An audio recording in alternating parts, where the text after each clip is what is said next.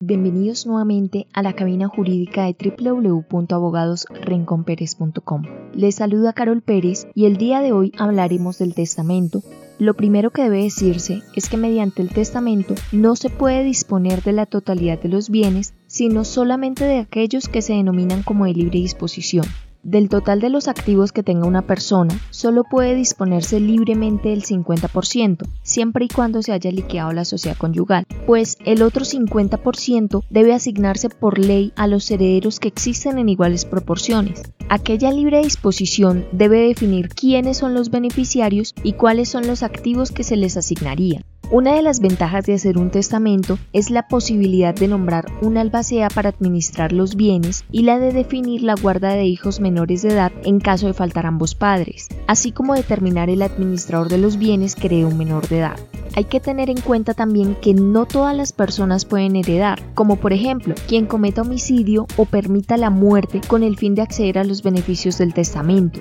o haber obtenido alguna disposición testamentaria mediante actos de coacción, o haber ocultado o detenido con dolo un testamento. Debe igualmente hacerse énfasis en que el testador, es decir, quien otorga el testamento, debe ser una persona capaz y en pleno uso de sus facultades mentales, debiéndose realizar ante notario